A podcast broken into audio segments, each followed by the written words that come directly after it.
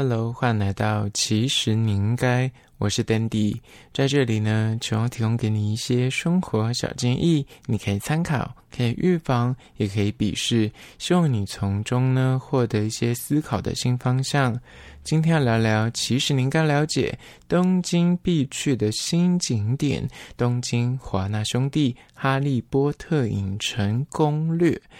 今天要介绍哈利波特影城，这间哈利波特影城呢是亚洲的首座，也是全球最大的哈利波特影城，于二零二三年的六月十六号在东京开幕。那这个哈利波特影城呢，它主打就是重现霍格华兹的真实场景，有别于日本的那个环球影城，也有哈利波特的乐园，这个哈利波特影城呢，它是主要是把它的场景重现。那它里面有全球最大的哈利波特商店，有贩售各式各样的周边商品。我在上周刚好就去了东京，所以接下来大家就会被我疲劳轰炸东京的各个景点跟美食。那我们就先来讲一下东京华纳兄弟这个哈利波特影城，你要怎么从东京过去呢？那第一个当然就是以订票这件事情。你如果今天要去东京旅游的话，我就会建议你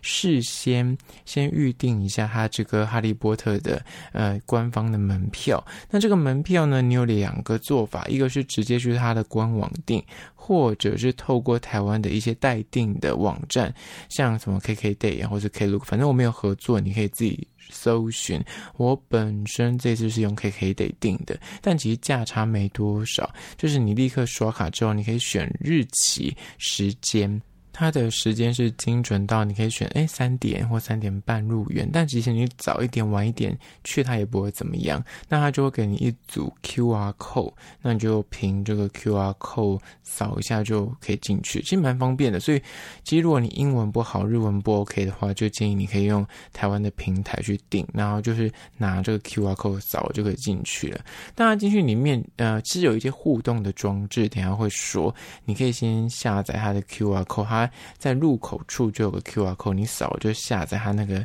网页，就可以帮你记录在里面的一些影像。那讲完订票，你已经订好那个日期时间之后呢，那你要怎么从东京市中心过去呢？它其实离市中心是有一小段距离的。你如果在市中心，大部分去东京观光都是搭山手线，那其实你就先坐到池袋站，再去转。转了之后呢，其实大部分人呃旅游书都教你说，就是坐到丰岛原站。那你有两条线可以坐，是都营的大江户线，或是西武丰岛线可以去。那我这一次是从池袋，然后就是坐那个西武线过去。但我跟你说，我遇到一个问题，就是它不是站站停，所以我就是吃了一个闷亏，坐过头，因为它在某一站它就不停，或者是它就是在丰岛站的前几站，只到那边。你就是无法直达那个乐园，就是得在前面几站下车，你得在步行 maybe 一公里，那就会有一点麻烦。所以就建议说，如果你真的看那个时间，你就是要提早到，或者是你就要抓准那个时间，就是可能得搭计程车，因为它就是那他们的那个铁路真的就是你无法预测，你用 Google 可能才能够判断说它到底有哪些，你上车之后它是站站停，哪些是你可能就是要在等下一个列车，但是那个时间不是说蛮。近的可能要等蛮久的，那可能你就要抓一下，你到底要几点出发？那就讲完订票跟交通之后呢，接下来就是你实际到了这个园区一入口处，你就是扫 QR code 之后，右手边这边会有一些，就是你可以租借耳机，可以听一些导览。我个人其实有去过英国的这个华纳兄弟哈利波特影城，等下会讲一下两个有什么不一样。基本上，英国那个是正版的，那东京这个是今年才新开幕。我在英国有借耳机听，那在东京这个我看了一些评价，大家就觉得说好像不需要耳机，就如果你有 认真的读完这七本哈利波特，也看了电影，其实你对里面的东西你都是了若指掌，根本你听也听不到中文，因为它就是只有英文跟日文，所以就是不用借，不用浪费这个钱，你就直接进去它的那个展厅看就好了。那你到了呃入口处之后呢，它就是等于有四面，其中一面就是餐厅，右手边是餐厅，正前方直走的话，你就进入的它的那个展览区块。左手边呢，映入眼帘的就是大面积的纪念品区。那我就会建议你，就是看你去的时间点。主要就是展厅会比较多人，那纪念品区你就可以慢慢挑，就不建议被它吸引过去，因为这一进去你就会心痒痒的。除非是你今天就是怀抱着我要拍照，我今天要拍美照，那在进去看展览之前，你想要做好你全身的法师打扮的话，那当然就是在纪念品区，你就得先去买那个袍子，或者你要买那个领带、那个围巾、那个眼镜，或者那个它连我想皮箱它都有，所以你真的就是得要。在那边先花一笔钱，那个费用不便宜。我记得那个袍子买下要三千块台币左右。但我跟你说，很多人买，我真的不知道大家买那个要做什么。那他那皮包也是非常的可爱，但就真的很多人买了整套进去里面看展览，然后编排。如果你不想当个麻瓜的话，你就得在那先买好，再进入展厅。那展厅呢，里面真的就有非常多，就是当初你看那个，不管是电影也好，小说也好的场景，实际一比一的搭给你看。那再讲一个事情，就是如果你是当天的寿星，你还可以开门，就是他有个仪式，就是你真的要进入那个交易厅的时候，他会问说：“哎，有没有生日的人，或是你有没有这个月寿星？你可以来当那个开门的人。”那里面除了展示刚刚讲的《哈利波特》，就是格莱芬多的那个交易厅之外呢，还有他们的那个算是大的那个会议厅，他们全部人会坐在那边吃饭，然后那时候收一些邮件，那那个也会展示出来。一进去就是那个东西，那在走进去之后呢，就开始展示他什么魔法学的教室啊，邓布利多的办公室啊。那你看那个办公室也是一比一的，他墙面上会有他们那个校长的头像，还有实景搭造的斜角巷啊，银行啊。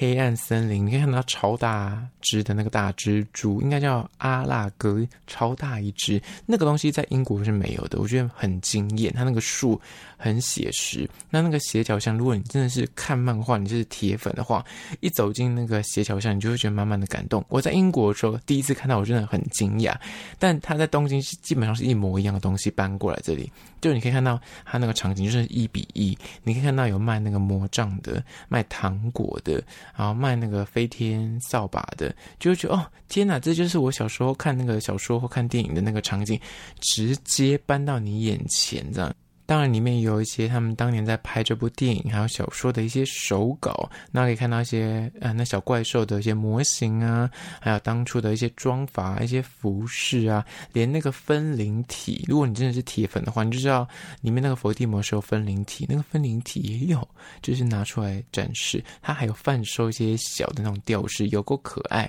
那另外我觉得比较特别的是，它在户外区，他们只有分室内跟户外，室内区还有一些呃播放室。是，你可以进去看那个三个小主角哈利、荣恩跟妙丽的专访影片，就是当年他们在拍这部电影的时候的一些访谈。那那个影片我在英国看一模一样，它应该是他们那时候刚拍完的时候仿的，所以是非常年轻的时候的影像。那里面我就比较特别是这个东京的展区呢，是有放那个怪兽与他们产地的东西。我那个时候去英国的那个哈利波特影城，它他那个时候是二零一四年，就是《怪兽与他们产地》并还没拍，所以那时候去的时候并没有看到这个东西。但我不知道现在有没有增加，但日本这边是有的。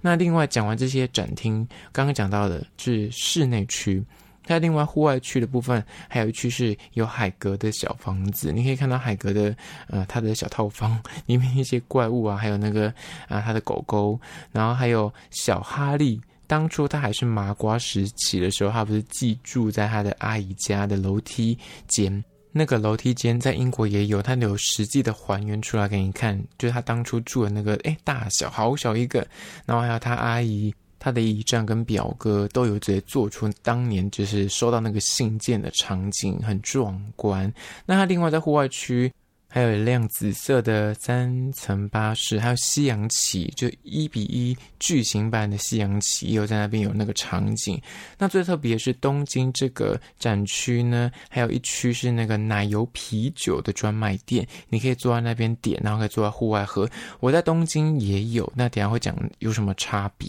那我觉得值得一提就是里面。觉得最值得买的美食呢，就是这个奶油啤酒，因为这个奶油啤酒呢，不管是在英国还是东京，你喝完之后，这个啤酒它可以当场给你冲一冲，可以当回去当纪念品，因为它上面有一个小 logo，而且它的品质是很好的，我觉得这个也值得一喝，因为你可以变成一个算是小小的 gift，然后拿回家当纪念。那另外大家去那边可能会想吃东西，最特别就是九又四分之三月台的早午餐，然后他们还有一个就是怪兽与他们产地的玻璃兽的蛋糕，我觉得蛮可爱。就这三个是我觉得比较特别的东西，当然还有其他东西我可能没有发现，但我个人推荐就是三款食物。那另外在互动区的部分呢，就是它室内有一些互动区是你可以。拍照，或是他帮你拍影片，然后结合那个绿幕的效果，你就可以感觉是在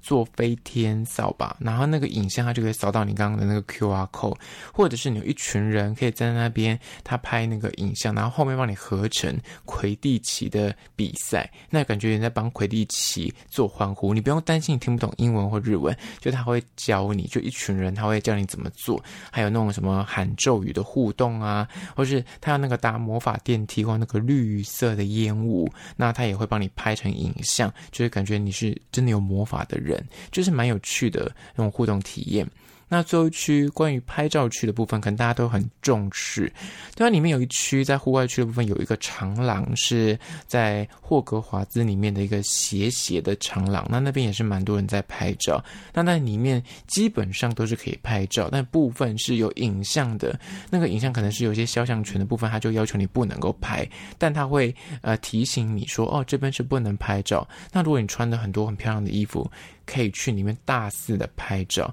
主要拍照的景点就是我刚刚讲的紫色的三层巴士，就是要排队。还有海格家，海格家外面有很多的南瓜，那边也蛮多人在排队的。那基本的像是交易厅，或是他们那个大的会议厅，那那边其实是很开放的空间，你随时都可以取景。那另外。比较特别是他们那个魔药学调制魔法，它里面有打一些光，然后有一根魔杖，你可以在那边，啊，就感觉你一样在调魔法，那边都帮你做好，就是完美景了，还有。易洛斯镜那边也是要小排队，就是那个镜子是可以看到自己想见的人，还有里面还有个巨大的霍格华兹城堡的模型。最厉害的就是九又四分之三月台，他直接把那个呃接驳火车把它拉到那个场景。搬到这个乐园里面，你可以看到那个九又四分之三的月台，然后就是直接在那边推那个推车要去冲撞墙壁，可以在那边拍得到。还有霍格华兹的那个火车在那边也拍得到。那这边你应该想说，那到底跟英国那个影城有什么不一样？像我如果没有记错的话，九又四分之三月台英国是没有的，但是英国的。九又四分之三月台到底在哪里呢？它是在英国的国王十字车站，就正在那个类似台北车站的中间。那他们在那个他们市中心的那个车站有那么一个场景，就有那么个推车，就走那么一千零一个推车。他还直接那边放了一个工作人员在帮别人拍照，然后他会帮你指挥、帮你拍。如果一个人去，你也不用觉得尴尬。那时候我去英国一个人去，他就帮我拍。那在日本这边呢，他很可以说是很贴心吗？他直接做了四个一模一样的地方，然后就是在那边并排，你就是排队就不用排这么久。那这边就没有任何的服务人员，你只能够互助，就是跟后面的人，或是啊你跟你同行的友人这样互拍，就没有任何的服务人员可以帮你拍照。那我个人觉得英国这边的可能性，我去的时候已经是好几年前了，所以东西没有东京这么多。那东京这边多了蛮多，刚刚讲的黑暗森林，还有那个哈利的阿姨家，还有九又四分之三月台那个接驳的火车，这么都有。还有怪兽与他们产地，就是多的这些东西呢，都只有东京才有。当然，我不确定英国伦敦现在是否把这些全部都加回去了。那在纪念品区呢，也只有东京这边有怪兽与他们产地的东西，甚至这边还有一区是专门否那个月台为主轴的一些纪念品，也就这个东京才有。纪念品区呢，就是你可以想象得到，就是我刚说的四个学院的校服、围巾、包包，各式各样你想象得到的杯子啊、玩偶啊，甚至连那个多比都有自己的玩偶。如果你本身是多比的粉丝，你会分掉，因为里面有大只跟小只的多比，就是喜欢就是跟我一样比较偏门的东西的话，多比在那边算是蛮热门的。然后像那个黑莓的猫头鹰啊。玻璃兽的那个娃娃也非常值得买。那如果你就是不怕，就是行李超重的话，有魔杖啊、扫把啊、一些笔啊、吊饰啊，连室内铺都有一区是他自己的 T 恤跟他的玩偶。然后我觉得值得买。如果你本身跟我一样不喜欢买这些纪念品的话，但是你想要挑些东西来留住这个回忆的话，它的。提袋是哈利波特的那个报纸，当年哈利波特在电影里面不是那个报纸会动嘛，然后会有什么悬赏什么之类的，他那个提袋就是哈利波特的报纸，他的卡片我觉得也蛮值得收藏，就是它也是哈利波特的报纸的造型，那它中间那个是可以是闪卡，所以它是会会变化的，就是会动的感觉，你借由不同的视角看，它感觉会有不一样的图样，所以它做成报纸的样子也看起来蛮特别的。那我觉得这个也是蛮值得买的。结语呢，就是讲完这整个哈利波特玩完的心情，就是我觉得你要去的话呢，它车程大概离市中心大概要一个小时。那逛街，如果你没有加上你要在里面吃饭或是呃购物花很多时间的话，可能三个小时就可以把这整个展览拍完看完，就是没有问题的。就是大概的看，大概三个小时绝对没有问题，绝对逛得完。但你要加吃饭跟认真的逛纪念品的话，可能就是四小时会比较刚好。那这就是我对于东京哈利波特影城的整个观赏的心得，我觉得值得一去。如果你没有去过英国伦敦那个的话，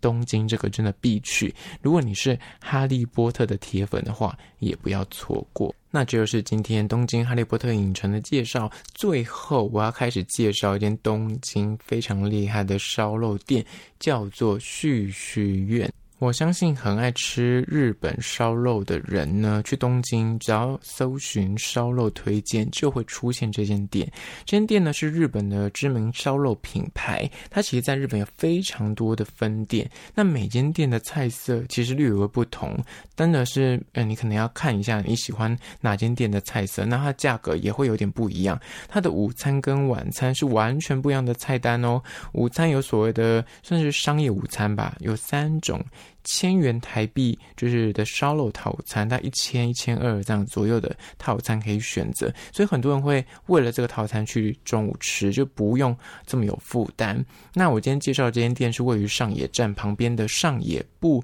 人口店，上野这边呢有两间店。那当初我在订这个旭旭院的时候呢，因为我出发之前就是想说我去逛完哈利波特影城，我就要回去吃这个烧肉，所以就是提前先订。那我会建议大家一定要提前先订，因为日本现在的观光客真的很多，所以。你可能去会扑空，就吃不到，所以提前订好处是因为他们这间店只要用 Google 就可以订了，不用用一些特殊的 App 或是你要下载他们那边的一些系统，就有点麻烦。但他们现在这个旭旭苑是直接用 Google 就可以下订，当然他就是会、呃、有确认性问你说你要不要去，但基本上都是一些中文字，所以一定看得懂。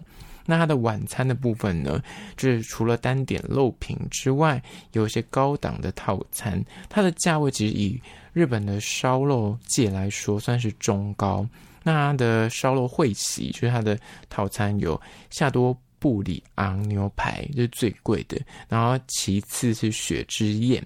再其次是月之宴，那因为我要介绍，所以我就选了他们的月之宴。那如果你一个人去吃，绝对会吃得饱，因为它分量非常多。它呢给你七个前菜，六个烧物，那主菜是三选一。